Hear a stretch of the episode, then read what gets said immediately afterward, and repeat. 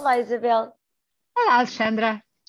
Olha, hoje vamos falar de um estudo da, da OCDE uh, a propósito de, de, da escola a tempo inteiro. Uh, e o nosso número de hoje é 8 horas. A escola começa, uh, ou começa muito cedo e acaba muito tarde. É o dia todo que os miúdos passam na escola. o estudo da OCDE chama-se More Time at School, mais tempo na escola. Olhou para a Áustria, para Portugal, para a Dinamarca, para o Chile, para a Colômbia e para o Uruguai, e em relação a Portugal, conclui várias coisas, mas uma delas, e é sobre essa que hoje gostávamos de falar, de falar, diz que o tempo que os miúdos passam na escola foi pensado mais em benefício do, dos pais, que não têm como ir buscá-los mais cedo, e não tanto como oportunidade de reforçar aprendizagens. Eu não sei se é possível resolver esse equilíbrio entre o tempo eu tenho dos pais para os opiniões. filhos, mas eu não sei se não podemos pelo menos aproveitar este tempo para formar os miúdos melhor. Mas diga, vamos a elas, Isabel. Eu tenho imensas opiniões, Alexandra. Eu recordo-me perfeitamente quando é que uh, o horário, sobretudo da primária, uh, da, do primeiro ciclo, uh, foi aumentado. E lembro-me ter escrito na altura, foi o Durão Barroso, e eu lembro-me de ter escrito na altura que eu não queria que o Durão Barroso fosse pai dos meus filhos.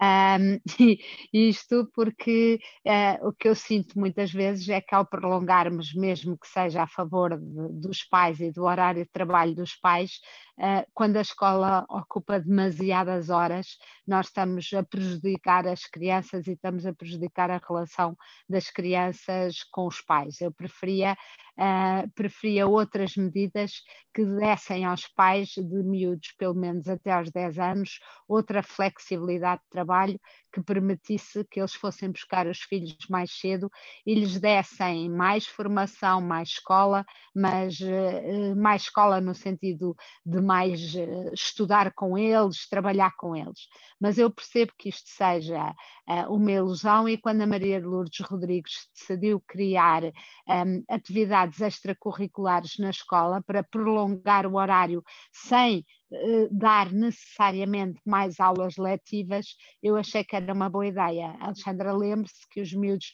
sobretudo os meios mais desfavorecidos, não têm hipótese de ter nem inglês, até nem ginástica tinham, ou exercício físico tinham, um, não tinham nada relacionado com arte, nem com pintura, e a ideia de encher um bocadinho, uh, encher entre aspas, o horário prolongando até às quatro e meia, ajudando os pais a não ter que pagar ATLs para ficar com os filhos e, ao mesmo tempo, dando uma componente formativa que, de facto, eh, os mais desfavorecidos não têm, não têm não encontram na escola e uh, os outros têm a seguir à escola, o que torna também a gestão da vida dos pais e do trabalho mais difícil.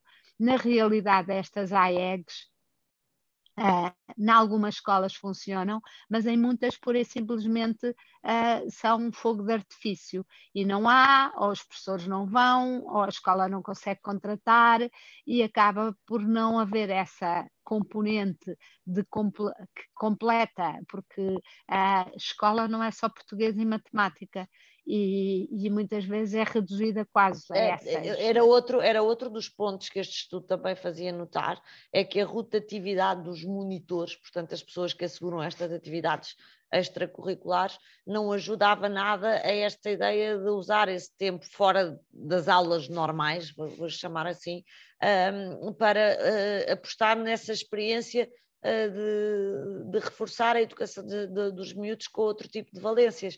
E isso prende com, também com os baixíssimos salários e condições precárias de vida destes, destes monitores. Um, enfim, eu acho que, eu, eu acho que é, é aqui que a escola pública uh, devia estar uh, a pensar uh, cada vez mais e cada vez melhor como é que na escola pública nós conseguimos equiparar ou, melhorar a oferta, em vez de estarmos a tentar reduzir, como vimos durante a, a pandemia, a qualidade do ensino privado para não criar situações. Portanto, aquele balizar por baixo que nós somos tão críticas aqui.